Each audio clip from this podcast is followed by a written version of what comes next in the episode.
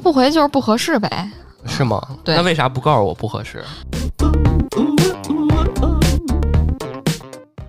震惊！该男子竟然有如此厉害的工作经历，他这么打招呼，快点进来看一看，不看简历后悔一百年。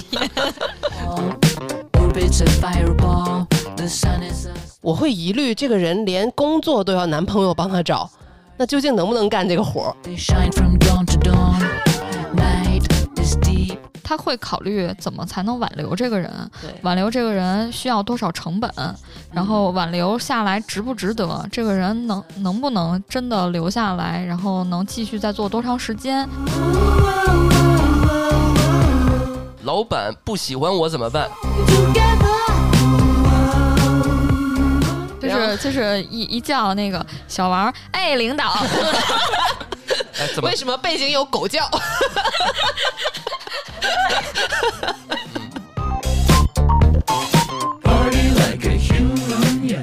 各种平台搜一搜那什么叫心眼子练习？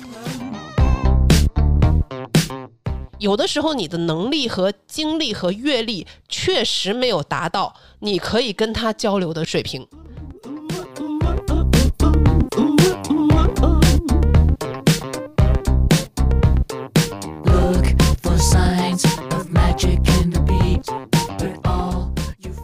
大家好，欢迎来到安全出口，这里是三楼的胡聊会议室，我是 Lilian。我是毛毛，我是老段，嗯，今天我们来聊就业啊，嗯。呃，感觉最近那个大环境好像一一片那个腥风血雨，然后呢，一片最近唱衰。哎，是的，然后刚有一个新闻，我自己看着比比较感触深啊，是因为我会用这个网站，但是就是领英中国，嗯，他五月九号发了一个声明，嗯、就是要决定把领英职场。等于是这个 A P P 会在二零二三年的八月九日正式停用。哎，我生日好像没说。哎呀，天哪，我就忘不了了，因为我自己是呃用这个比较多的，是外企人的一个比较好，或者是你要找一些国外的工作，或者是国外的人想找中国的一个工作，这个其实是一个很好的 APP 和网站，嗯、所以我自己和我的同事们感触都是挺深的。我真的用这个网站找找到过工作，对我其中一份工作是在这找的。他是只把个人版的停了，是不是？好像企业版的还有。对他企业版的还会有，它其实是一个逐步的一个过程。它之前呢，可能是因为一些信息，它这个领英那个网站，如果用过的朋友，可能都会有启发，就是想起来以前它是一个什么样的，就是有点像社交媒体，就你还可以在上面发文章，对，然后它是先停了那部分。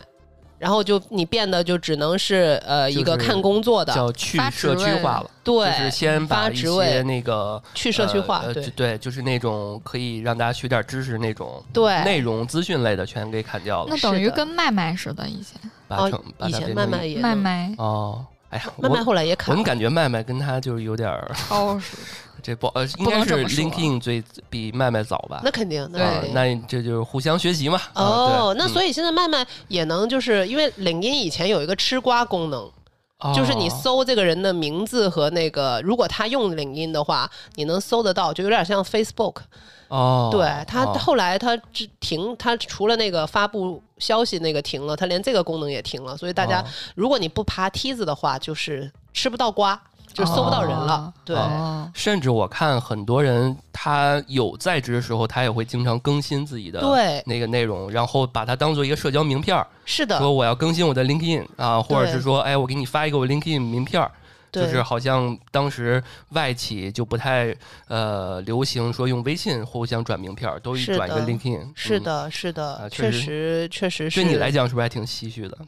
挺唏嘘的，啊挺唏嘘的。呃，嗯确实是这样，但是确实我也有这个 因为我没咋用。内部的内部的啊故事，因为有一个同事是从 LinkedIn 过来的，然后那天早上看到这个新闻，我就马上转给他，然后他说：“哇，我这一早上都在吃瓜了。”然后这个公司啊，其实也是一个美美资企业嘛，然后其实它跟美资有些美资企业一样，就福利还是挺好的，就是有饭堂啊，然后工作也比较讲平衡啊，就是这些。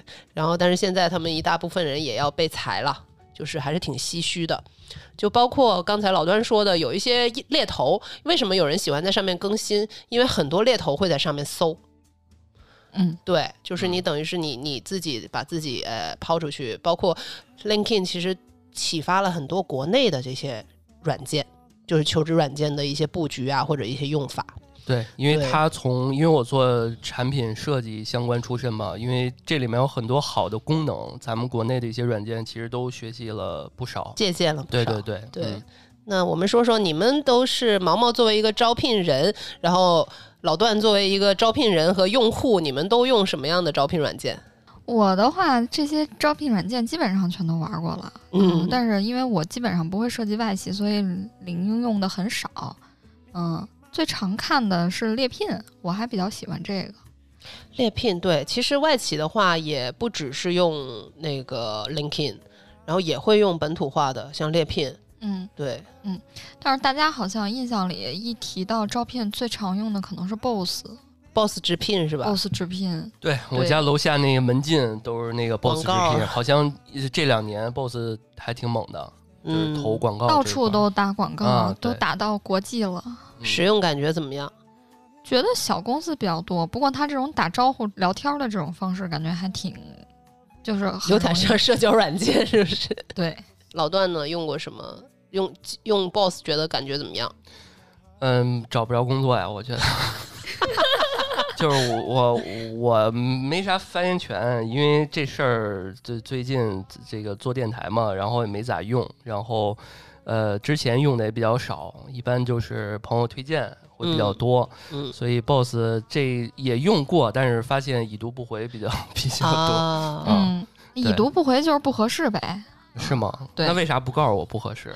因为 HR 太忙了。我前、啊我前阵子就是未读消息一万多，哇，啊，真的崩溃了。未读消息一万多，好难以想象。这么看，嗯，哎，那是多高级的职位都会是这样吗？也不是啊，就会漏斗吗？会，比如说越高级的一点，可能越少一点。啊，这个是可能会的，对，会吧啊因为之前未读消息上万的时候嗯是做校招的时候，哦。对所以全都是同学哦。打招呼。因为你是好几个职位，所以加一块儿肯定对。会会很多。嗯对。啊嗯。因为他可以，他可以筛选那个，我只看哦哪个职位的招呼嘛。对。哦。哦，这嗯。还行，嗯。然后我觉得，就是作为求职者的角度来讲，嗯、猎聘上可能如果对方看了你，可能他是就是你的简历的关键词，然后可能会嗯，对方 HR 可能搜到了。嗯。嗯，boss 的话就感觉好像是小公司比较多，就是大厂，就是给我感觉大厂好像感感觉没有有 HR，老板亲自招人。对。啊，对啊，这 BOSS 直聘的理念不就这理样吗？念就是这个。找工作什么找老板谈，是吧？对。啊，就这种。呃，人经常会有一些什么房地产、什么卖豪宅的这种，嗯，呃，就利资行这种，他在上面找就经顾客经常给你打招呼，让你去做销售。啊，对，然后这种就都给屏蔽了。太逗了。对，我觉得应该挺多人都都有那个收到过他们的招呼。嗯。嗯，哦哦，我还收到过那种帮人看房子，帮人看房子，看房子嗯。就是豪宅什么的。啊。在猎在 Boss 吗？啊，对啊，挺有意思的感觉。嗯，对，嗯，我感觉就像是假的，嗯，感觉好像在 Boss 和猎聘比较火之前，大家应该用的全都是智联和什么哦，对啊，前程无忧这种比，较这两个老牌的感觉好古早呀，对。但是杀死我的记忆。但是因为好像现在可还行，市场不太好嘛，所以就是这些渠道大家也全都捡起来了。像像什么五幺 job 什么呃五八同城什么五幺 job 就是前就是前程，无忧就是前程无忧。很很早古是不是？像十年前。哎，，我记得五八同城也可以，五八就是你说看房子那种工作，就像在五八同城找的。五八同城可以找一些这个遛狗，兼职、对，养猫喂猫，对，保姆啊什么这种，就是比较传统的服务行业，感觉是可以嗯在这些。嗯。嗯，嗯。像智联跟嗯前程无忧可能是也是传统行业，还有制造业这种可能会比较多，嗯。劳动密集型的嗯。这些公司。那作为你这个一天可能一万条未读的 HR 来说，怎样的消息会令你从这一万多条里面蹦出来？你你会点开来看？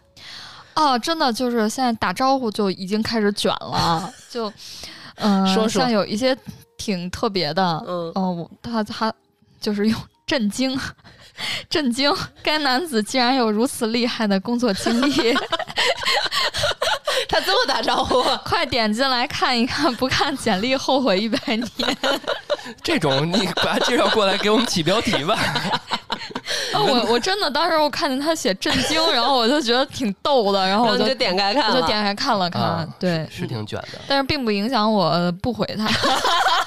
就就是说白了还是没有那么震惊，对吗？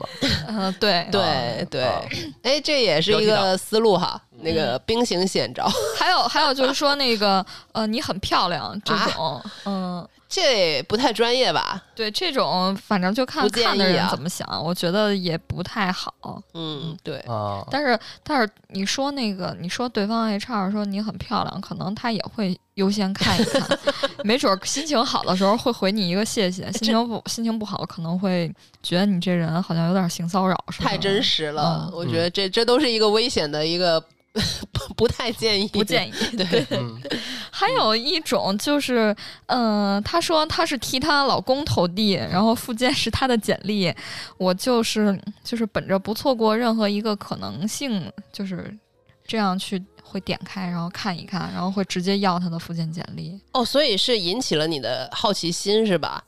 呃，因为我看不到他的这个在线简历是否匹配嘛，哦，对，所以就是找他要一下附件简历喽。哦，嗯，对，但是这种你你不会觉得，因为我刚好我有个朋友之前在招一个实习生啊，然后他就跟我说了一个案例，他就说他在呃公开渠道或者是朋友圈，就是说他要招一个实习生，然后结果他可能有一个男生找他，他说我不需要找，我是替我女朋友找的，然后这是他的简历。然后我朋友就就有点疑虑，我就说你的疑虑是什么呢？他就说我会疑虑这个人连工作都要男朋友帮他找，那究竟能不能干这个活儿？其实我当时也觉得了，我说这个找工作还让媳妇儿帮自己找，我说这这男的能不能要？就这样的男的是不是主动性不太好？呃，其实我倒不是这么想啊，嗯因为呃，他不是说只让他帮他找，他可能是希望嗯。让所有人都帮帮她，或者是对。可能是她单方面让想让她男朋友对，因为之前我在一个呃这个相对来说互联网精英的一个群啊，什么样的人都有，然后突然间有一个嗯还挺厉害的一个一个职业女性吧，然后在她的领域特别厉害，她就投她就往群里面发了一个说这是我男朋友，哦这个大家有什么合适的坑什么的，帮我呃物色一下，或者哪位老板需要人什么的，嗯，我倒觉得这样也 OK，俩人嗯互相互帮互助吧，嗯，对吧？就是看他怎么说了，你知道吗？反正就是拓宽了一个渠道吧。对对其实是，其实我那个朋友后来也用了，真的用了那个女孩然后他当时他就说，呃。当时想的是，哎，反正对这个男的印象很好，就觉得说，如果他女朋友不能干的话，起码他女朋友能问这个男生，然后就把这个活给干了。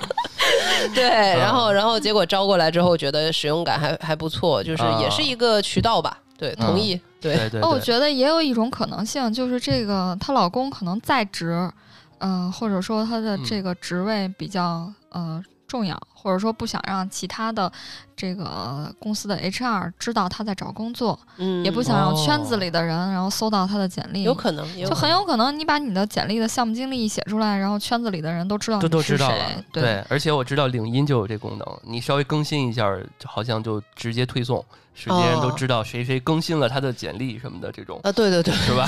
就对，是的，是的，哎，果然毛毛这 HR 视角就不一样啊。嗯，所以其实也还好啦。也还好嗯，可以可以，嗯对，所以就刚刚你说嘛，就是本着不放过任何一次机会嘛，万一人家这个嗯职业上真的很合适呢，对对吧？嗯，对，毛毛对那个写简历有什么意呃提提议给大家吗？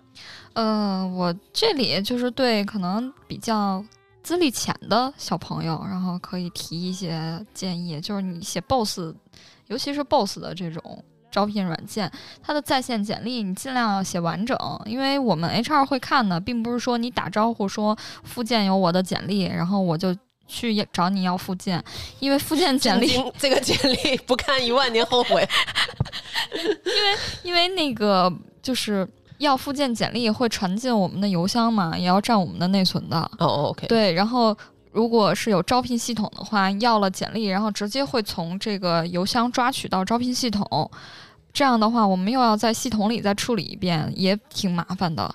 嗯、我觉得可能有的 HR 习惯不同吧，我是会先在这个招聘软件上先筛选，嗯，所以说你写在在线简历，然后写完整，我觉得就很重要，就会把这你可以把这个你简历当中的一些关键词啊、项目经历啊都写上，这样就防止 HR 看到你这个在线简历什么都没写，然后就觉得你这人好像不是特别像正经找工作的。我觉得很多 HR 朋友哦都会有这种想法。哦，这个还确实是因为我们设计好像，嗯，那种在线的简历往往不太能直观全面的展示我们的能力，所以往往我们都会说，呃，给一个链接。但是貌似好像那链接也不能直接点，对得复他不能直接点开，对也于很多像你看你说这种一天好几万的这种这个投递量，可能他真的没有那个精力时间去是的去去复制你那个内容啊。所以说啊，你尽可能的就把在线简历写全，比如说你的职责，还有你的这个项目，然后你觉得嗯你的优势的能力的关键词，尽可能的让对方 HR 能看到这些。哦，嗯，就是大家还是要认真一点，就是任何呃放在这种求职网站的。要认真对待，因为还是那句老话，机会总是准给有准备的人的还有就是他的学校可能是乱填的。啊，呃，然后公司可能也是乱填的，这种就我们觉得他很浪费时间，是吧？对他好像并不想让大家看到他在找工作，所以感觉是保护自己隐私的这样一种方式，这种我们可能也就不会看了。嗯嗯，，不太坦诚。哎，有没有一种可能是对家公司故意的 发布一些这个还真不得而知了。高级的商战，都是嗯。去教对方的发财术？嗯，嗯，我觉得除了就是简历，嗯、除了写那个你的工作职责以外，然后要写自己的成绩，这个我觉得很多人可能都会忽视。嗯就是我见过有很多业务面试官，他会以那个你写的简历不符合 STAR 法则，然后就淘汰的。嗯，就是说讲讲什么就是说你四大法你只说你只说你负责做什么工作，比如说只负责做运营，但是他没有写他的运营成绩，就是在什么什么啊取得了什情况下，然后么东西啊？对对对，获得了多少粉丝量啊、曝光量啊这种的。嗯，对，然后 STAR 法则其实大家百度一下，然后也就能看到，就是、呃事情是在什么情况下发生，然后你要做的是什么任务，那针对这样的情况分析你采用了什么行动方式，结果怎么样，然后你复盘了以后学习到了什么，就是这样。讲自己的故事吧，它也是一个很清晰的写简历，还有面试回答问题的这样一个模板。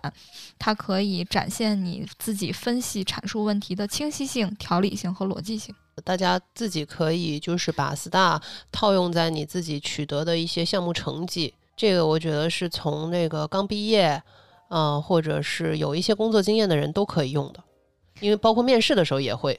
对对，对，因为面试的时候，对方往往会说那个，呃，让你去举一个例子，然后证明你的能力，嗯你就可以用 STAR 法则来讲。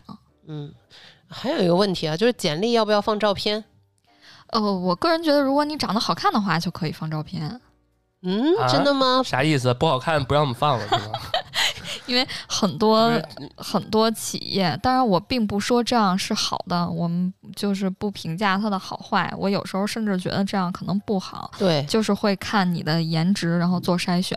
可能长得漂亮的真的会有优先被选择的权利。我觉得嗯也也要看老板怎么想吧，或者说有一些老板可能就想要一个长得可能他觉得比较普通，然后觉得这样可能是老老实实干活的。有眼缘的，当然，当然嗯我，我个人其实觉得这种全都算歧视了，就是长相其实也算歧视。但是现在这种环境就是这样的，就可能也没有办法。尤其是，嗯，就是比如说一些不太缺简历的这样的公司，哦，在做这个校招筛选的时候，他们可能会把身高啊、长相啊、身材啊、气质啊这些可能都会考虑。他们甚至在面评里也会写，比如说这个呃气质不错，一六五。对，嗯，这个其实如果是在国外或者是外企的话，这都不是合规的，违法的，这是违法的。对对对，这就是歧视。嗯，包括年龄啊，包括你的性取向啊，呃，外企的话都是可以不性别好像也可以不写，可以不写，因为现在 LGBTQ 嘛，对对，包括你身身体的一些残疾啊，呃，宗教信仰啊，这些都是可以不披露的。对。对，但是民企啊，又或者说 或者说国企这些可能要求都会比较多，甚至有可能还没有到谈 offer 的阶段，就会让你填报名表，或者在面试前、面试开始前到了前台，然后对方就给你一张表格让你去填，填你的身份证号啊、事无巨细的这些全都让你填。嗯哎，我我也特别想问，不知道毛毛这边能不能做一个解答？为啥还要让我填一遍呢？就我简历啥的跟那个都重合度都很高，每次去一个公司还让我填一遍他们所谓的那个表，他们要留档吗？还是怎么着？一个是存档，就是啊如果你入职了以后，这个就是作为你的员工档案；再有一哦个是你的简历，因为大家的简历都不一样，所以是要使用一个统一的模板，然后我们收集到统一的信息。那最后，比如他有好多那家庭住址、父母的这些什么姓名什么的，都得写的很清楚。嗯，这种，那最后如果没要我的话，我怎么确保这消息销毁了呢？就感觉好，就很理解。呃，我我觉得还是嗯挺理解大家这种担心。那我自己如果去面试的话，然后嗯对方要求我填这么多信息，我其实也挺烦的。是但是作为 HR，就是我就是干这个活儿的，然后我们自己也有自己的职业操守，就是所有的这些简历的信息、人选的信息、员工的信息，我们都会保密。就如果你不符合我们的要求的话，呃，如果我们有招聘系统，我们会把你的信息上传到系统里，就是这样会嗯避免如果你再有第二次面试让你重复填表。这是嗯。这是一个，呃，再有就是我现在就是用无纸化办公了嘛，我们会把哦。你填的这个纸质的表格就是碎掉，所以现在也有很多直接都是给你发一个链接，然后让你去填，去填一个电子表单。嗯，这样也好，环保，然后既环保还能保证我们的这个叫什么个人隐私，个人隐是私嗯对。对，嗯。但是其实就你很难避免，就是如果比如说面试官啊或者 HR 看到你的简历，然后可能会对你评价一番，然后说这个人啊家里是干什么什么的，嗯，然后那个人呃之前创过业啊，然后干过什么什么什么项目，然后或者说这个人啊这个人我好像认识也，怎么怎么样，啊，这种是很难避免的，我觉得那内部怎么样？其实作为候选人，他不知道，对。这个是背后的故事。再有一个就是填父母信息，可能也是看看你有没有近亲属啊，然后有没有在本单位啊，哦，这种哦可能有的公司会看。嗯，那其实实就填个你有没有是或否就可以了，不需要真的把那个父母的身份证号都填。但有的要写的，所以我就问这个问题嘛，就是什么工作。什么联系人电话，父母叫什么大名儿，就是都有。找工作，再有就是，再有就是为了为了以后这个员，假设这个员工就入职了，然后收集他的这个信息，有的嗯公司会给他的家属投保险，商业保险。嗯，哦对比如说后的事。对，比如说父母和子女，但是有的公司因为就是他可能工作会很繁琐，他就会前置，就甚至前置到你面试之前。呃，我公司是入职的时候才会征集这些信息。对，嗯，对，所以就是看公司性质嘛，看公司的要求了。嗯，对，确实那个找工作的时候会遇到很多奇奇怪怪的要求，就嗯不要说摆照片。我之前还有个猎头找我做一份工作，呃，他说是要会粤语的，因为它涉及到很多那个港澳台的投资，可能说什么嗯会方便一点。我就跟他说我会粤语。然后结果没没多久之后，那个猎头回来说，那个我们董事长想听你讲粤语，你能不能录一段视频来？然后我觉得很离谱，我说我说不好意思，不行。这个就确实还挺。哎我问一下，如果董事长说，那我们现在约一个视呃面面试视频面试试 OK，是可以是吧？我觉得面哦试 OK，、面试你可以请一个会粤语的人坐在你旁边，就是来跟我对话。他的方式不够重呃不够正式，尊重人，嗯对，那什么意思？我给你录了一段视频之后，那我怎么知道你怎么使用我的这个视频？你到处跟我说是对啊，是嗯就很奇怪。就是从这个你你这种方式就跟屌丝跟美女说，给我看看你的照片。这个求职是一个双向选择嗯，对，嗯、就是在填表的时候，我作为 HR 也挺难的，就是因为对方，呃，他可能不会说上来我面试的时候就填我父母的信息，我我也不愿意填嘛，嗯。嗯、然后但是我们比如说审批 offer 可能会有要求，嗯要求把父母信息写全，嗯对方只填了一个呃他的爸爸，然后我怎么跟他说呢？我说那个。离婚了，我说我们要求那个写一下，然后然后真的会有人选说那个我没妈了，对呀我说我没爸爸了，是就很尴尬，真的。你让人家编一个嘛，非要人家父母双全。这种就是不知道什么时候，然后也可以能有更细致的这个嗯，嗯法律法规去规范一下规。范一下。对对，发现问题总是好的嘛。嗯嗯，好，那我们再拉回来，就是再说说，我们再说说这个简历方面，还有没有什么需要更重视的？然后再简单说说吧，简历嗯就是，如果你不是艺术设计相关的这些岗位，就不需要用特别好看、特别花哨的模板，呃，就也不需要用封面，因为看封面然后再拉下来，实在是觉得挺烦的。就是作为 HR 的嗯角度啊，嗯对对，嗯、然后还有一些应届生，就是呃这些同学。一定简历记得要写自己叫什么，真的有很多不写自己叫什么的。啥意思啊？名字不写？对他，我看到他的简历，然后他应该写自己名字那里写的是个人简历，然 后就没看没看那个空吧？对，然后哦我我还要去找一下他的简他的原始的简历是不是有这个命名，他的文件有没有命名。如果这种也找不到的话，还要给他打电话，然后问他叫什么。也有很多同学不写自己的电话和邮箱，呃，这样在校招的时候你其实就很没有优势，因为我们都是统一发笔试题的。哎呦，这帮人怎么怎么回事儿？我现在拿到一张纸一个笔，我第一时间就要写名字，你真的很崩溃。他怎就是么怎么写？我觉得小朋友们嗯要细心一点。啊嗯，就是交卷儿不写名儿，对不对？对，白嗯白那个写了。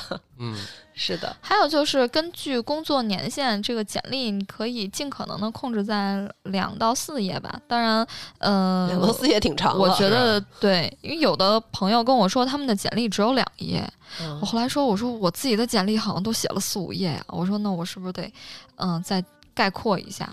嗯，嗯我我觉得哦以前听说是一页，但一页对很多人一页可我一页能写不完。不够啊！我到现在还保持一页。嗯，嗯，我中文的可以保持一页。对，嗯现在在看一页简历，我觉得就是好像你写就是对自己的简历好像不是很认真。高度概括。对，因为也可能是因为我接触的技术岗位会比较多，嗯他们做的项目会很多，他们都会嗯罗列他们做过的项目，每个项目的技术点呀，然后呃功能实现呀，可能都不太一样。对，所以我看的简历页数多的比简历会比较多。嗯啊，或者你也更容易看得见进去嘛。就是如果一页会有一个固定模式，觉得他可能不太重视，是的，是吧？嗯。是的，就会觉得这个嗯人怎么简历自己都不好好写，不仔细写自己的项目。刚刚刚毛毛说那非艺术类的，我我倒在想，其实我们设计这边好像是设计是不是直接交那个你的作品啊，？不是，就是设计好像貌似都不太用花哨简历了。哦就是吗设计它也都是需要一个很朴实的，就设计师穿的特素再是吧？加上你的作品的 PDF。对对对对，对它是两个，一个 Word 或者是一个 PDF 这种。对我嗯个人觉得嗯还是尽可能用比较简洁嗯，呃的模板。对，因为这个我问过大厂，就是大厂设计师的工作就是一个 Word，就是你什么事儿干什么事儿，这就文字版，然后加一个 PDF，PDF、嗯 PDF 还得不能太大，就跟毛毛说这个两到四页，这个逻占占辑一样邮箱，占 HR 邮箱。哦，你说到那个就是设计岗位也不用花哨的模板，我想起来，我以前在招那个呃，就是 UI UI 设计师的时候，嗯，就是看到对比很对比很明显、很鲜艳的那种简历，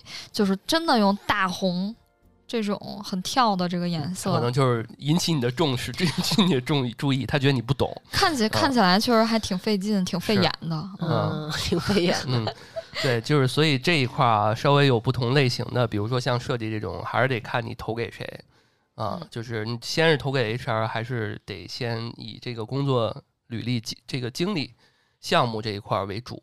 对，嗯，对，因为这个作品还是得给这个部门、项目负部部门的负责人来看嘛。嗯嗯，好嗯，对，就是有时候疏忽，你还是因为海投，不太推荐，就是真的是那种不，嗯你你花在你的简历时间的多少取决，就是就是你那个 HR 会看你的简历的多少。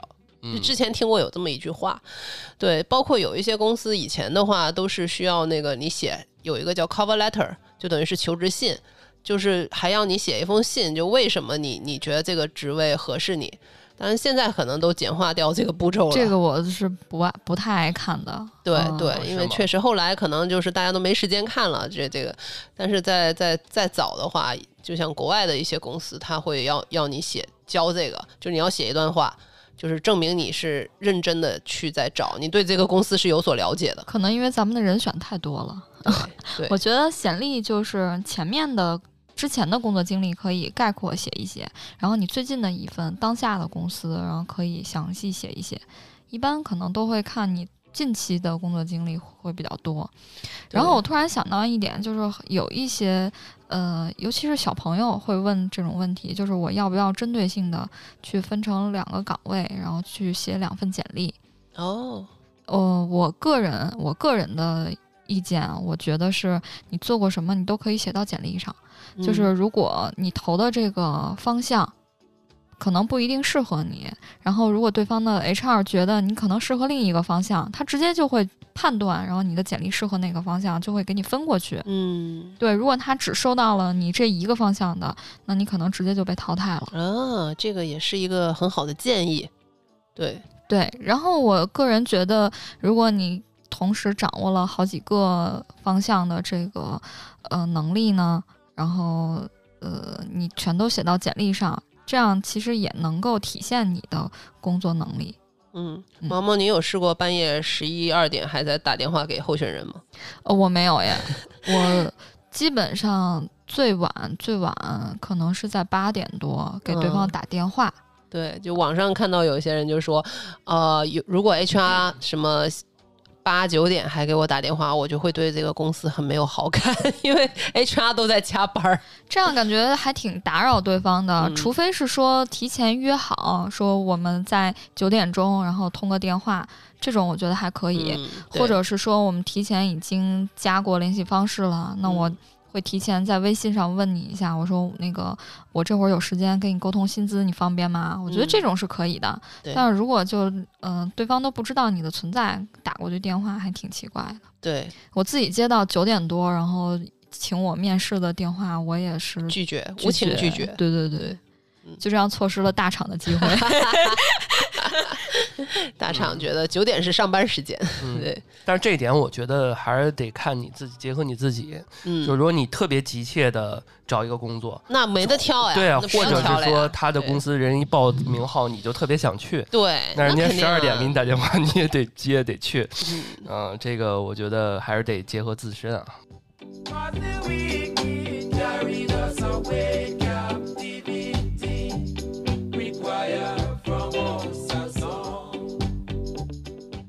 找到了一个二零二三年求职现状小调查，然后那个我觉得这个可以咱一块儿聊一聊，嗯然后也给现在在找工作的，或者是说有意想调整调整工作的一些朋友给一些灵感吧。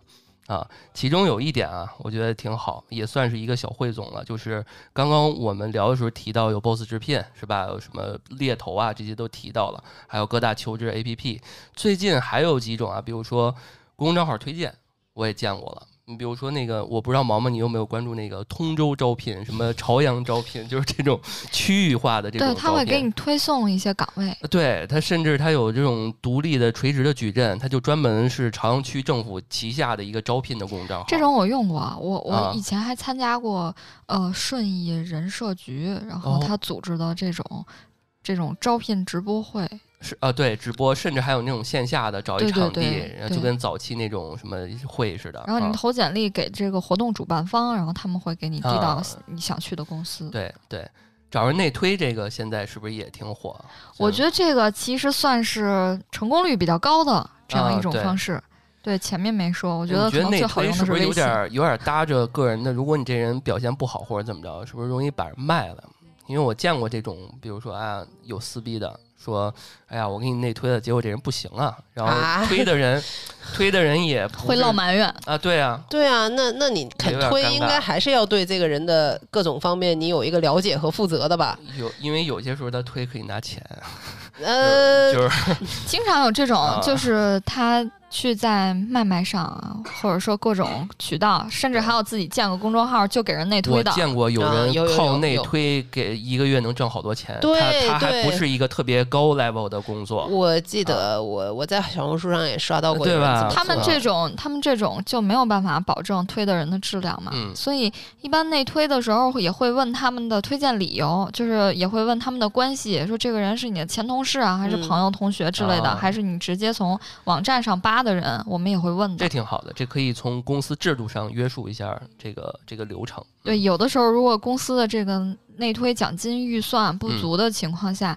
可能你从外面扒的这个人选就不给你算钱了，啊，除非是真的是你的朋友啊、前同事这种，可能才能算。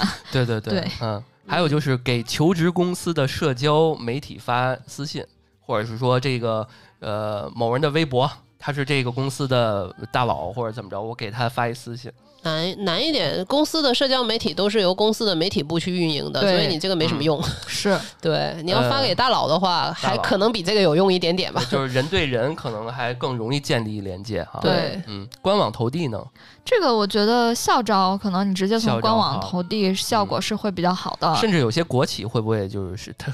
我觉得官网投递是很靠谱的。对吧？甚至他们好像没有做那个系统，他他们就留了一个邮箱，你知道吗？对一点对他就留一邮箱，然后你直接点什么哪儿哪儿什么宣传部杨老师，就这种。但是嗯这种，如果嗯你发的这个邮箱是一个公共邮箱，比如说它嗯只是一个招、招聘部门，对对 jobs 对，at at 什么什么，对对对，或者啊招聘点儿什么什么，这种可能不一定能啊被人看到，除非有专人去嗯经常看这个嗯邮箱。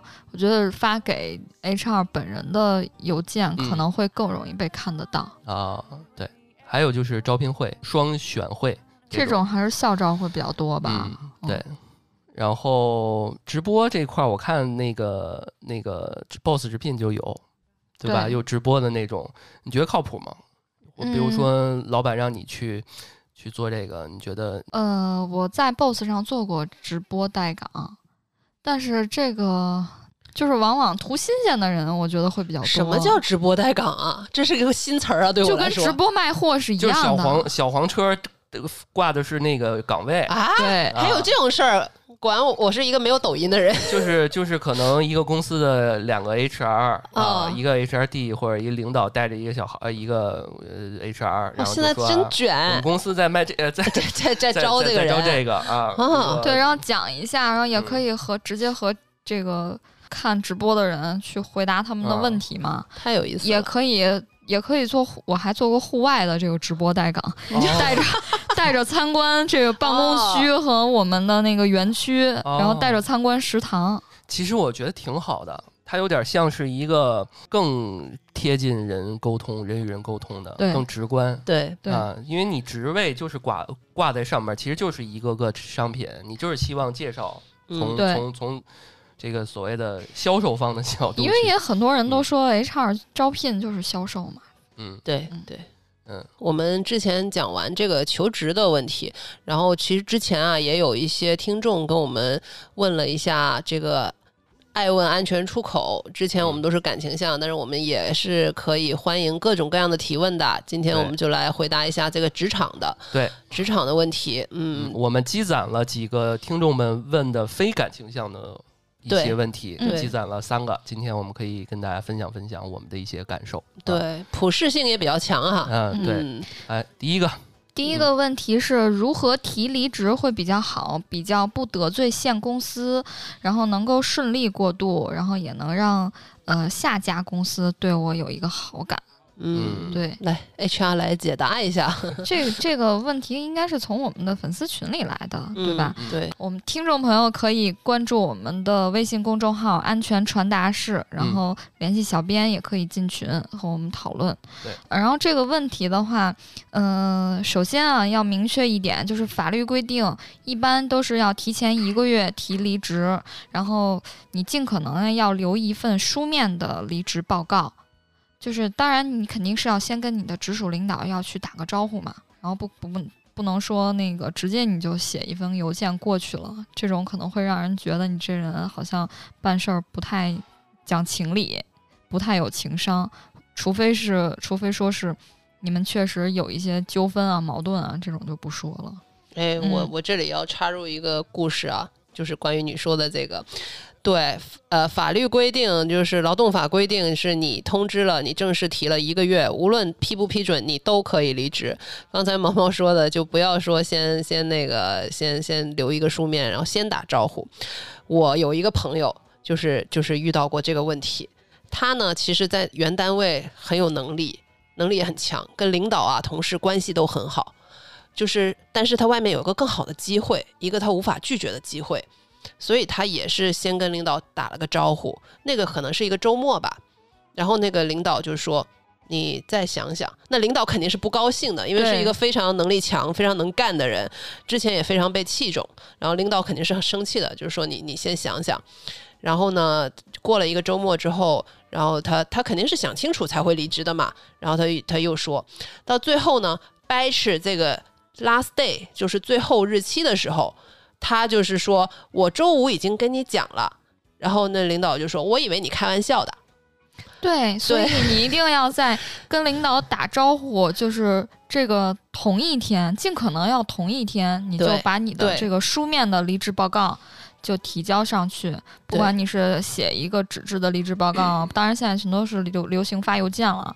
然后发邮件的时候，你记得要抄送你自己的个人邮箱，嗯这样比如说后面有什么纠纷的时候，你都有个留底，对，你可以留一个时间。戳，对，我好像没发过邮件哎，都是口头说，然后口头批了是吧？啊，对。对，然后直接领导说，哎，谁谁 HR 帮他办一下这种啊，哦，对了，这里还要说，你写你要写离职报告，不要写离职申请，不要说请领导批准什么什么之类的。对我们报告一声。对我们提离职不需要批准的，当然这个交接的时间你肯定还是要和领导和 HR 都商量好的。嗯，对，所以这也是为什么提前要跟领导打招呼的原因。这可能也是这位听众朋友他提问的原因嘛。对他提问的原因，就是回到我刚才那个案例啊，其实你如果作为一个呃。这个时候你提离职啊，其实你跟之前你干的越好，跟领导关系越好，越难提。你要是之前就是闹得很不愉快，那可能人家巴不得你走，然后就反而没有还什么没有补偿金的啊，对，反而流程就很快。对对。啊，你自己走太好，对对，嗯其实其实你你问这个问题，也就是可能跟我那个朋友面临着一样的纠结，是的，就是因为你关系好，你这个但是外面这个 offer 你又很难以拒绝，所以你在想，说下家催的太急了，就希望你恨不得第二天就能去入职。嗯，对，然后这边又拖无可拖，纠结了几个晚上，终于鼓起勇气。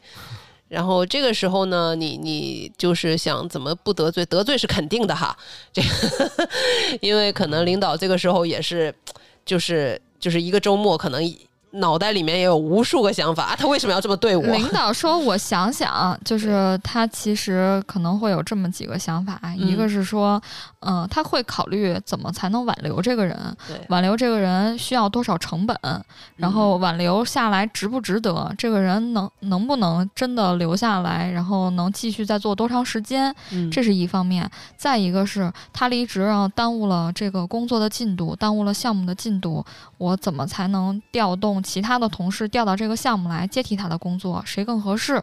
或者说，如果没有更合适的人，我是不是应该找老板去提一个新的招聘需求？然后老板能不能同意？那这个招聘的这个人现在好不好招？我要给多少钱？用多少成本？然后这个人什么时候能到岗？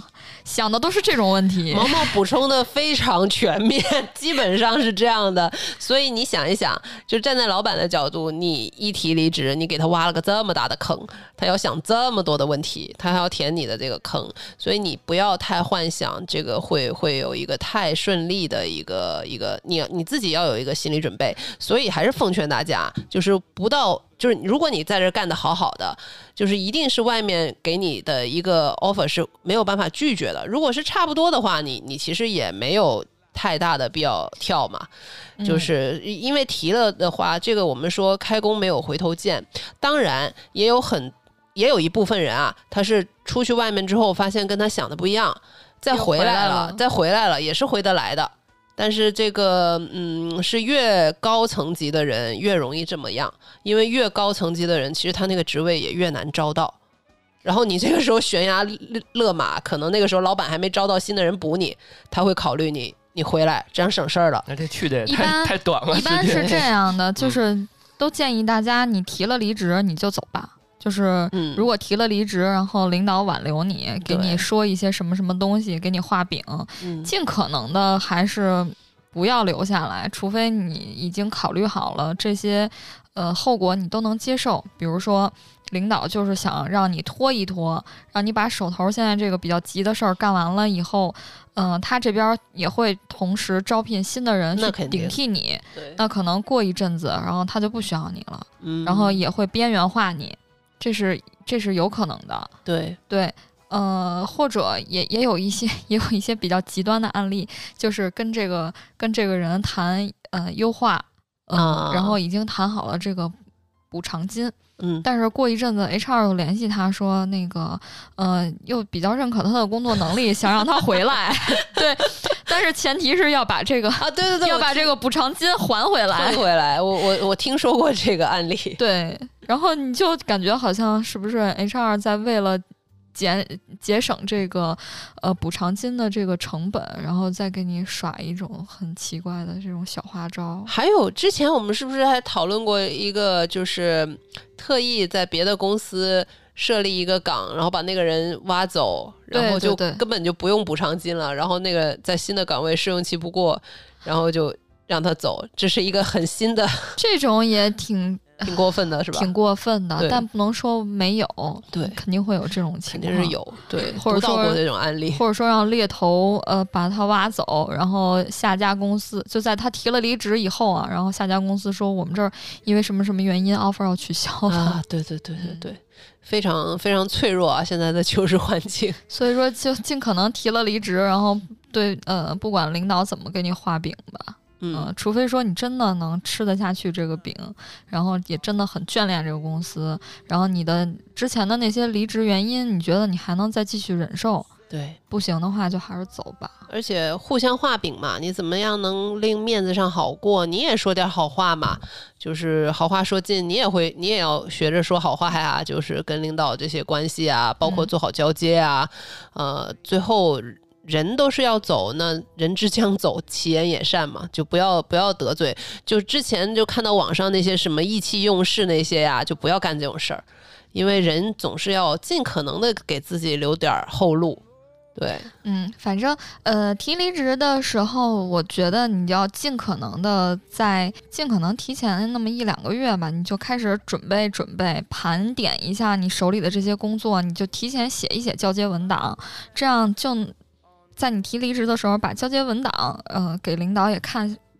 这样就可能会让你交接的流程会更快一些，不然你剩下交接的时间全都在写交接文档了。嗯、也可以说，呃，如果你是比较重要的这个岗位，或者说就只有你这么一个人，萝卜岗，那你就可以提前帮着物色合适的人选。当然，我们并不是说就建议你必须这样或者怎么样。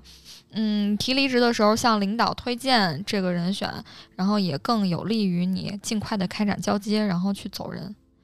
然后呢，我觉得就是跟领导啊，就不要真的去吐槽公司，因为领导肯定会问你为什么要走，嗯嗯，不要真的去吐槽公司，这个提议很好。对，也不要真的去骂领导，尽可能的不要树敌，因为很多公司也是要做背调的。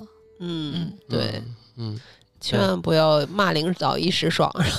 嗯，对对，我觉得这个问题，我们听众肯定是一个比较重重感情的一、嗯一位听众，比较纠结嘛重点是，呃，不想得罪公司嘛。嗯然后刚刚两位说有一点，我觉得挺挺重要的一点就是。呃，对方如果你想离职，你得想清楚了嗯啊就行。然后对方如果用一些其他方式留住你，我感觉也不是特别一个长久之计。就是因为之前我我还想一个话题，就是说加钱，到底啊能不能留住？然后对于公司来讲是不是一个很好的办法？然后对于人来讲是不是也是一个很好办法？最后两边都是 no，就是这个基本上不是一个很。但我这边之前有处理过，就是员工提离职了，大家对嗯他都很满意，然后给他加薪，啊嗯、然后我们加到了和他呃新 offer 一样的这个工资水平。当然了他其，实就是图图钱是吧？对啊他就是就是图钱，然后其他他都觉得还挺满意的，而且行业圈子比较小，啊，换一个环境跟这儿的环境其实差不了太多。嗯嗯、那我问一句啊，从公司的角度来看，呃，他觉得哎，这个人通过加钱了，他就愿意干了，我会低看他一眼吗？不会就是当当然，我觉得人家合理的要求自己往上走没有问题啊。我就是说，从公司的角度来看，会有这样的一个刻板的或者是不好的一个印象。我我这边觉得不会，当嗯然我没有办法代表业务领导啊，或者嗯说我的领导，然后去回答这个问题。呃，首先这个人其实能跳槽出去，然后拿到新的 offer，也证明他的能力其实很是很 OK 的，嗯而且各方对他都很满意，也证明这个人也是很不错的，所以给人家加薪是正常的嘛。就应该给人家加薪。我我个人觉得，就是你不应该在员工提加薪的时候才想起来要给人加薪，提呃提离职的时候才想起来给人加薪。嗯嗯嗯你这个平时公司的这个调薪调职级的这个制度就应该落实下来啊。嗯嗯，因为我在想，他有没有跟老板正式提过说我想加薪？然后如果没提的话，通过这种方式，我可能会低看这个人一眼，我就觉得他可能沟通不当，哦或不就是不是特别的透彻。我觉得他可啊能这、就是说在这方面能力会比较弱一点。就是说我本来其实就是想涨工资，但是我就想用离职来威胁对啊对啊，从嗯公司角度来看，我可能哎呀，这个，嗯所以你看之前有一些文章说嘛，为什么辞职时老板越挽留你越应该走，就是就 渣男的挽留，对，就是真有这种啊，所以我觉得这一点总结一，我这边有几几点我可以总结一下，就是说跳槽的时候，你是还是得想清楚你自己。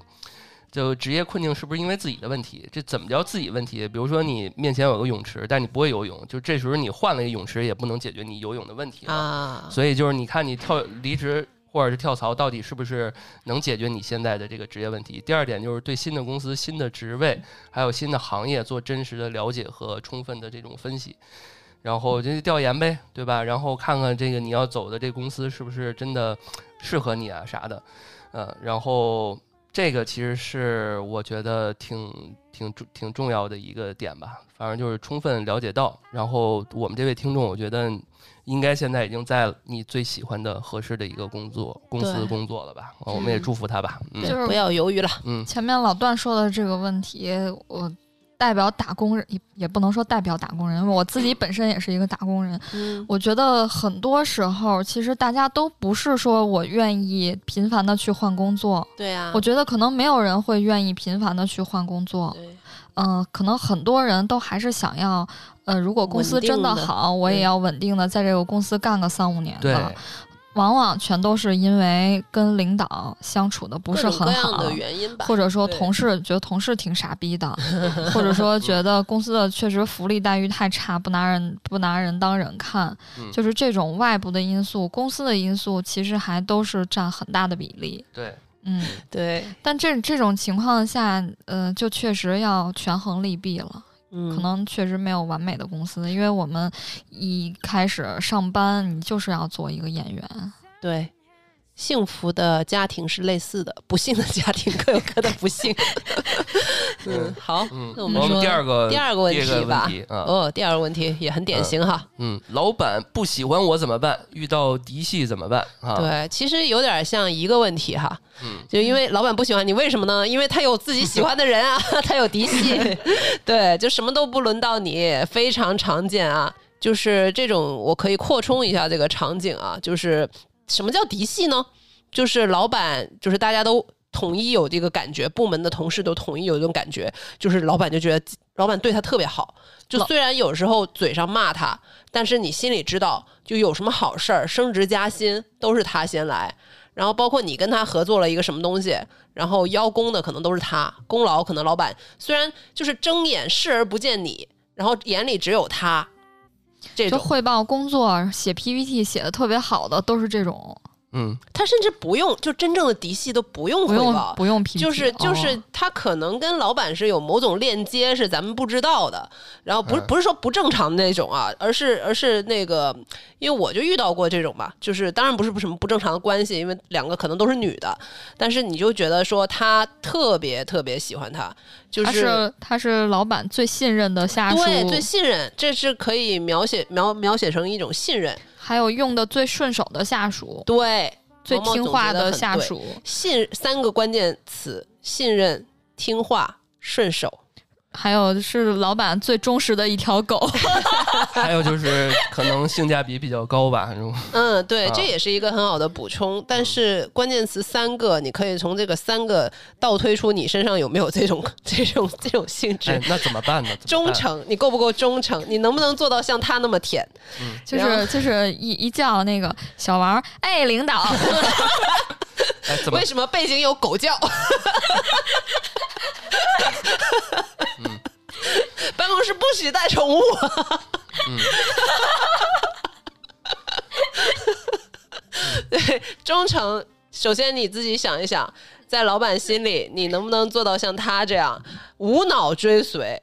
就是老板说太阳只能晚上出来，你能不能像小王一样相信相信相信？相信？嗯，对，第二点就是就是听话。听话，嗯对，听话，对啊，你看这两个东西其实是紧密结合在一起的，忠诚和听话。嗯，首先心里做到了真正的忠诚，然后自然而然你就听话了。老板让干嘛就干嘛。对，对，就是这个都是有一种天然的崇拜在里头的，然后用的顺手。其实，所以这三个其实缺一不可。你自己反省一下自己能不能做到以上三点。我觉得我自己的当时的问题就是我。就是经常会内心翻白眼儿，就是对于老板的一些傻逼行径，所以就是无法阻止了我成为嫡系。就是还要对老板的能力表示认可。对，对，这个，嗯，又 call back 刚才毛毛说的，我们都是一个演员，就是你的演技能不能像这个嫡系那么过关？又或者这种嫡系，他是先给自己洗了脑，就是就是有一种你你观察这种人，他会有一种天然的这种对老板的崇拜感。我我观察了几年，然后我自问自问，其实这种人啊，嫡系是有两把刷子的。他之所以能成为嫡系，他是有两把刷子的，他能做到我们一般人做不到的东西。我我有个同事，他是这样，他嗯、呃能在办公室当着大家所有人的面儿说说那个 A 同事就已经很好看了，但是呢，咱们整个办公室颜值最高的还是咱们领导啊。然后他能他能他能当着同事 所有人的面儿说出这种话，对的，对对的，所以、嗯那还有一点就是勇敢表达，对吧？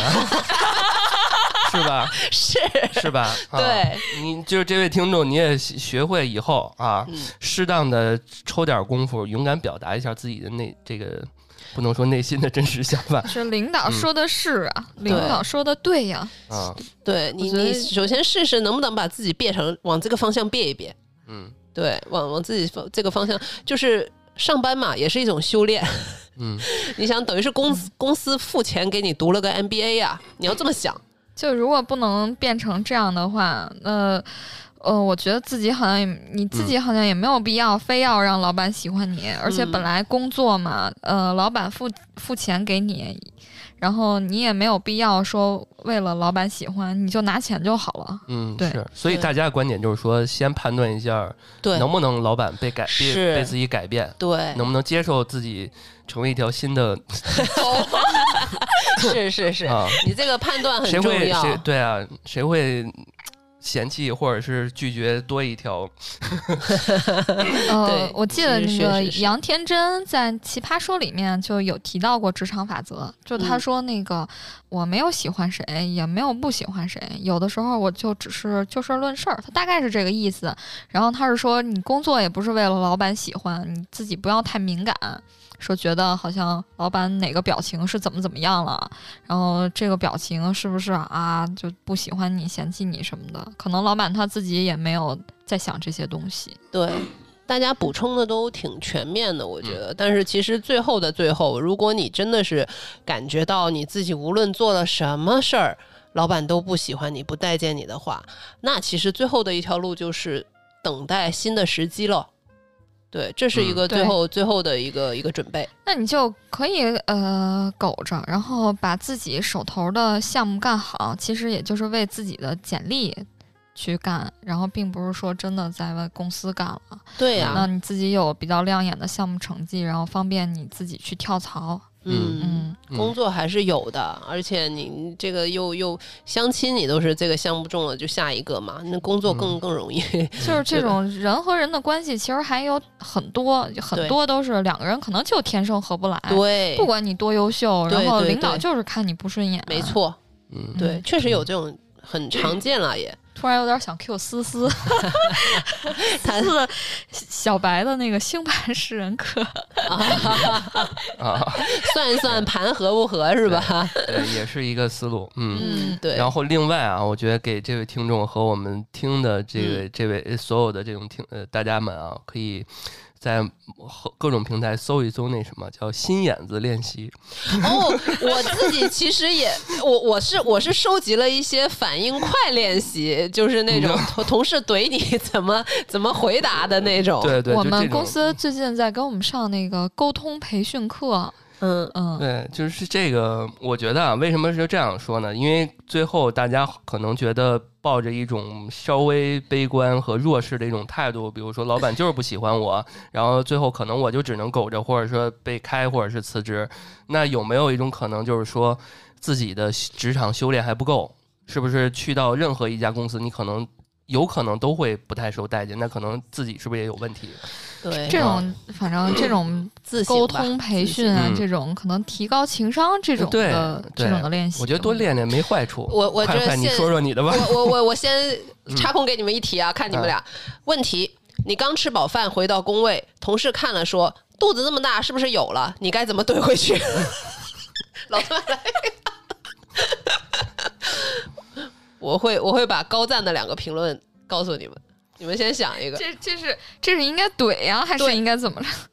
怎么样高情商的怼回去嘛？嗯，对，嗯练习题，对，跟着我每天练习心眼就是。就是行，对这个准备奶粉钱吧，什么就这种。哦，你是这样，啊还是比较温和？毛毛呢？我说嗨，还不是咱们食堂太好吃了啊，也嗯行。嗯高赞评论是：是的，马上你就有爹了。第二条高赞也不错，第二条是没你的大，你一肚子坏水儿。就还有那种说那个什么一老太太，你给她让座，她说：“哎呀，这小姑娘长得挺好看，怎么那么呃怎么这么不自觉啊？”然后你怎么回？然后她说：“说哎呀，老太太你虽然这么老，但是嘴巴这么臭。”就这种，就是。就是我觉得这种啊，就是心眼的练习，可能是有点像段子啊，但是这个情商修炼背着，背着几条也挺好。对啊，情商修炼正经再来一条啊，这这条挺实用的。刚进公司就碰到老板，老板说：“你挺会卡点儿啊？”怎么回？这不都是为了偶遇您吗？差不多接近了，接近了。对，嗯，就类似于你您不是也卡点儿吗？你这不行，你这不行，你这不行。说了让领导 对，领导几点想几点来就几点来。高赞评论啊，昨天算命的说今天卡点儿上班能遇到贵人，大家学废了吗？对你，你有咱有这情商啊，我觉得这你当狗当什么都行。我呃，我觉得这种这种话其实呃，就它就是一句假话，然后对方听的人也觉得这就是一句假话，但是两个人可能听完了以后都觉得还挺高兴的。对我觉得这是嗯这些话的用处。就刚刚你最后说的这个，如果真是现实中或呃生活中这么说，其实也都 OK，也 OK 的，这？个挺好的。我觉得一点儿不假，而且可能领导还一乐就过去了。对，对反面教材啊，你也不错呀，老东西。每天一个离职小技巧这，有点像我那个回答了。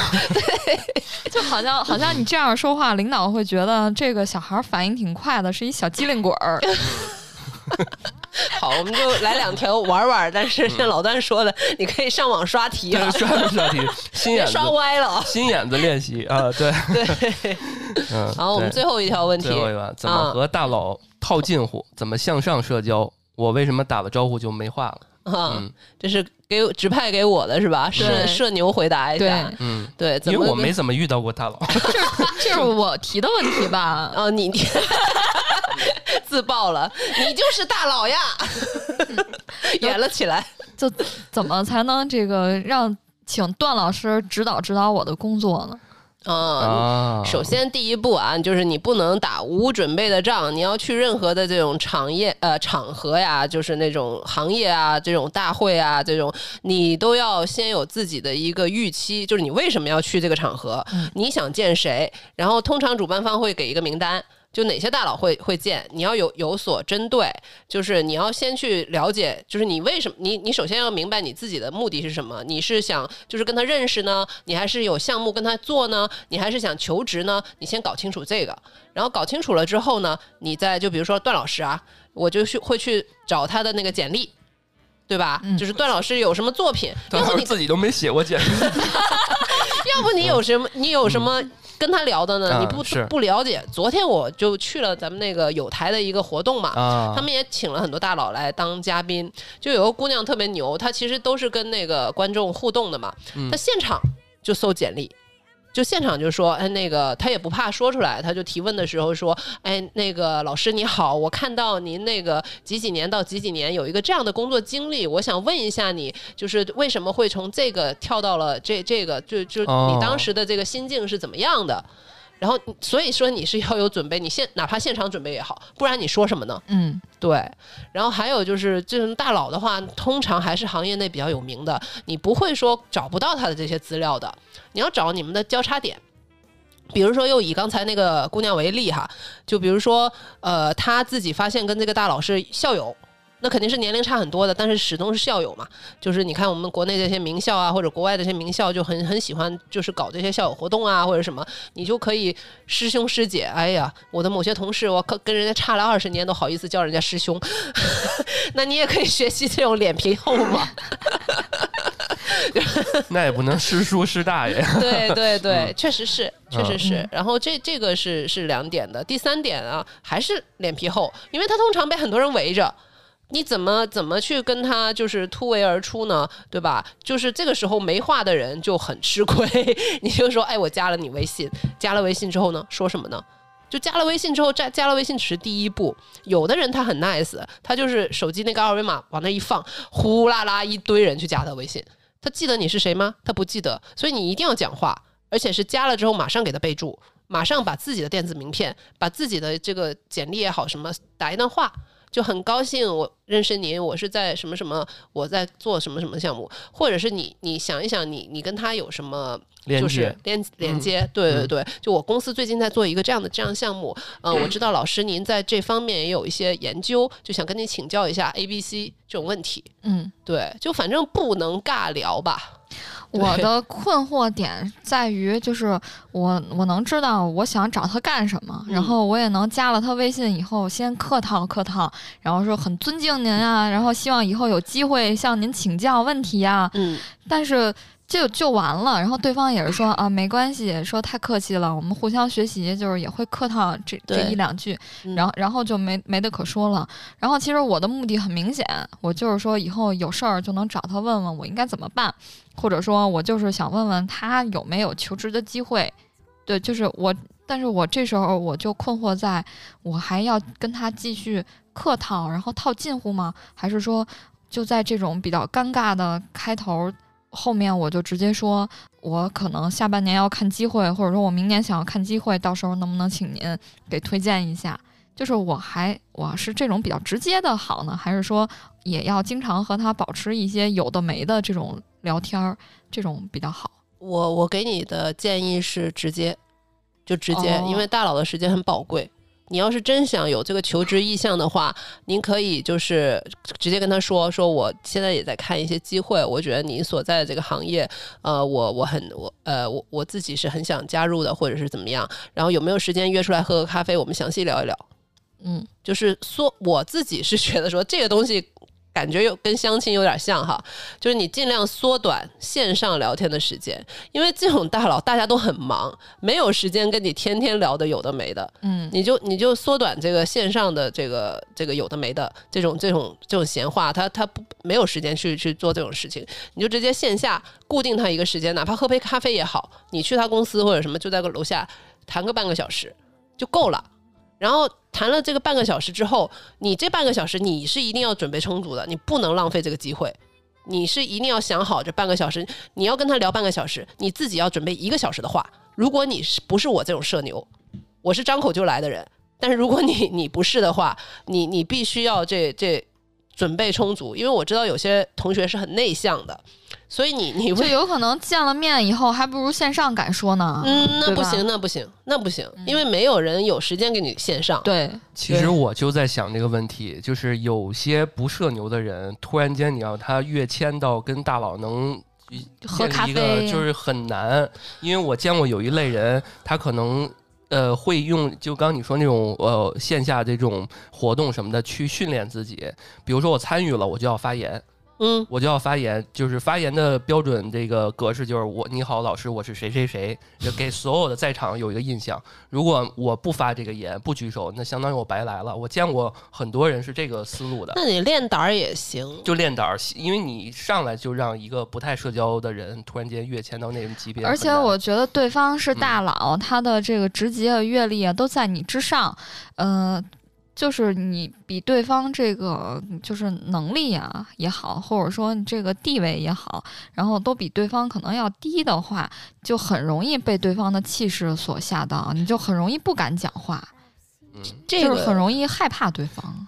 这个我就要说一个心理误区啊，就是大佬也是人，无论是男大佬也好，女大佬也好，他都是一个人。他他之所以被称为大佬啊，双引号啊，然后就是因为他在这个行业其其实是比较优秀。但是你们要想的是，优秀的人有很多，各行各业都有很多的大佬，他们也只是人，你们不要把他看得像外星人。另外，他如果是德行兼备的话，他不会看不起小朋友。我自己是觉得，就比如说我昨天参加的那个活动，他们都是很很很厉害的大佬，但是当这些就是比较初级的同学们啊，或者是一些刚刚工作的人跟他们请教问题的时候，他们都非常好。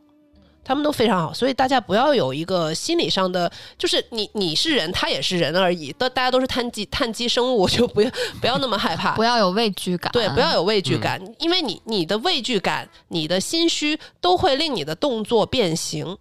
就是我说的动作变形，就是你那种不自信，你会浪费了一次机会。所以刚才老段说的练胆儿，我觉得也是一个有必要的。你你不要浪费，你你真的有了这个机会，你一定要做出做了百分之两百的准备，把它抓住，因为真的不是有每个人都会有这个机会的。而且你你刚才说，你们刚才说了那个，我觉得潜台词还是准备不足。是的，对嗯，对准备不足呢，也不是你的问题。有的时候你的能力和经历和阅历确实没有达到你可以跟他交流的水水平，这个时候该怎么办呢？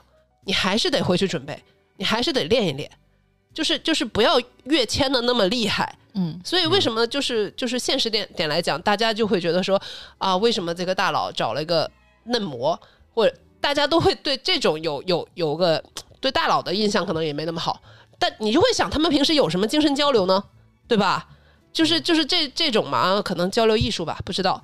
就是就是我我自己说，如果是就专业来讲的话，你还是要回去自己多多练练，多想想。就是这个是一个范例哈，因为我没有没有办法去尽也尽量给大家举举这种例子，嗯，我以前也学过一些，就是关于怎么去给自己找导师，然后让自己职业发展更顺利，就是让自己在遇到问题的时候有人可以请教。一般也都是这种思路，就是你要先跟对方把你自己遇到的问题要详细的讲，不要说特别宽泛，说，我现在想离职了怎么办？嗯，然后你让对方怎么怎么回答呢？你要具体的讲你的这个遇到的情境、遇到的问题，然后也要讲你自己考虑了一些方案，然后你自己考虑怎么做，然后请对方给你指导，这样可能是一个比较好的。其实也可以就是。呃，用 STAR 法则，然后去详细的描述你遇到的问题，然后请对方给你做具体的指导。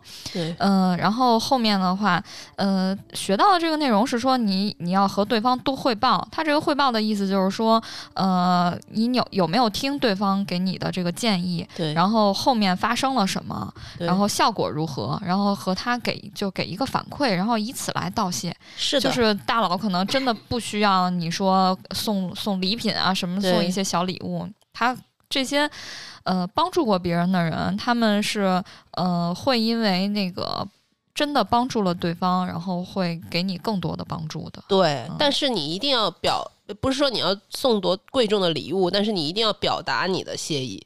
对，而且毛毛刚才说的很对，你要有一个后续。嗯比如说今天我们见了半个小时，喝了咖啡，然后那个下一步你的职业生生涯如果有任何的变化，或者你接到了任何大的项目，你都可以跟他借这个由头跟他说一下。嗯或者你们在会议上聊到了一个什么什么呃什么东西，然后后面你看到一篇文章是讲这个的，你可以发给他。嗯，就是这个这个对话可以延续，但是绝对不能空而无物，是就就是那种就是不要为了套近乎去套近乎对吧。是的是的，最终还是要看目的嘛。对因为我觉得就是。呃，好像这课题特别的遥远，就是无法拆解。但我倒觉得有个思路，就是你可以先试着，呃，跟比自己优秀的人多沟通、多交流。嗯所谓的跟一些小小老、中老，中老对 对啊，就这些人先沟沟通，然后让这些优秀的人带着你往前嗯走一步，对然后你接着他们试，然后慢慢你会发现你不需要上向向上社交了，嗯或者说因为比你牛逼的人永远都有。对对吧？你你上向上就是人生有限嘛，寿命有限，你不可能能向社交到最牛逼的那种级别。当然，我觉得你不要因为为了而套近乎，而丧失了很多自己原本想嗯提升的一些点。对你先试着跟一些特别优秀的人，嗯只要他身上有闪光点，你就可以多跟他成为朋友交流，嗯对吧？我有时候常常觉得跟大佬就是没话说，那其实就是啊，因为没话说，那干脆就别说话了。对啊，对啊，对对啊，其实可能没话说，就是因为原因就是这个嘛。就是因为人家是大佬。嗯，对，嗯，行。那这期节目我们就差不多，嗯然后这期节目真是特别的丰富啊！我们呃准备了很多哈，对我们上边一开始说了说职场的招聘的软件事儿，然后到后面也毛毛分享了很多他作为专业的 HR 的一些经验的一些分享，包括求职做简历啊，然后包括如何去面试啊等等等。后续我们毛毛也会经常定向的会给大家分享一些跟职场相关的话题。大家有什么问题嗯呢？可以在我们的评论区留言，然后也可以关注我们的微信公众号“安全传达室”，联系小编进群。那你们的留言呢，还有提的问题呢，我们都会非常重视的。嗯，对，因为今天是职场专场嘛，所以这个我爱问的系列也欢迎我们的听众们在下方，呃，可以在评论区提问，也可以，然后在我们在我们粉丝群的也可以向安安私信，然后把你的问题发给我们，然后我们嗯主播都能看得到。如果嗯你觉得我们这期节目还不错的话呢，可以分享给你身边的朋友，哎，然后也欢迎大家转发、评论，然后什么点赞。给我们打赏。打赏啊，反正就是那些能有助于我们成长啊，帮助我们成长、活下来。成成长的这些这按钮啊，大家都点起来啊，嗯，好吧？好，那感谢大家收听《安全出口》，这里是三楼的胡聊会议室，我是老段，我是毛毛，哎，我是 Lilian，下期再见，拜拜。拜拜拜拜。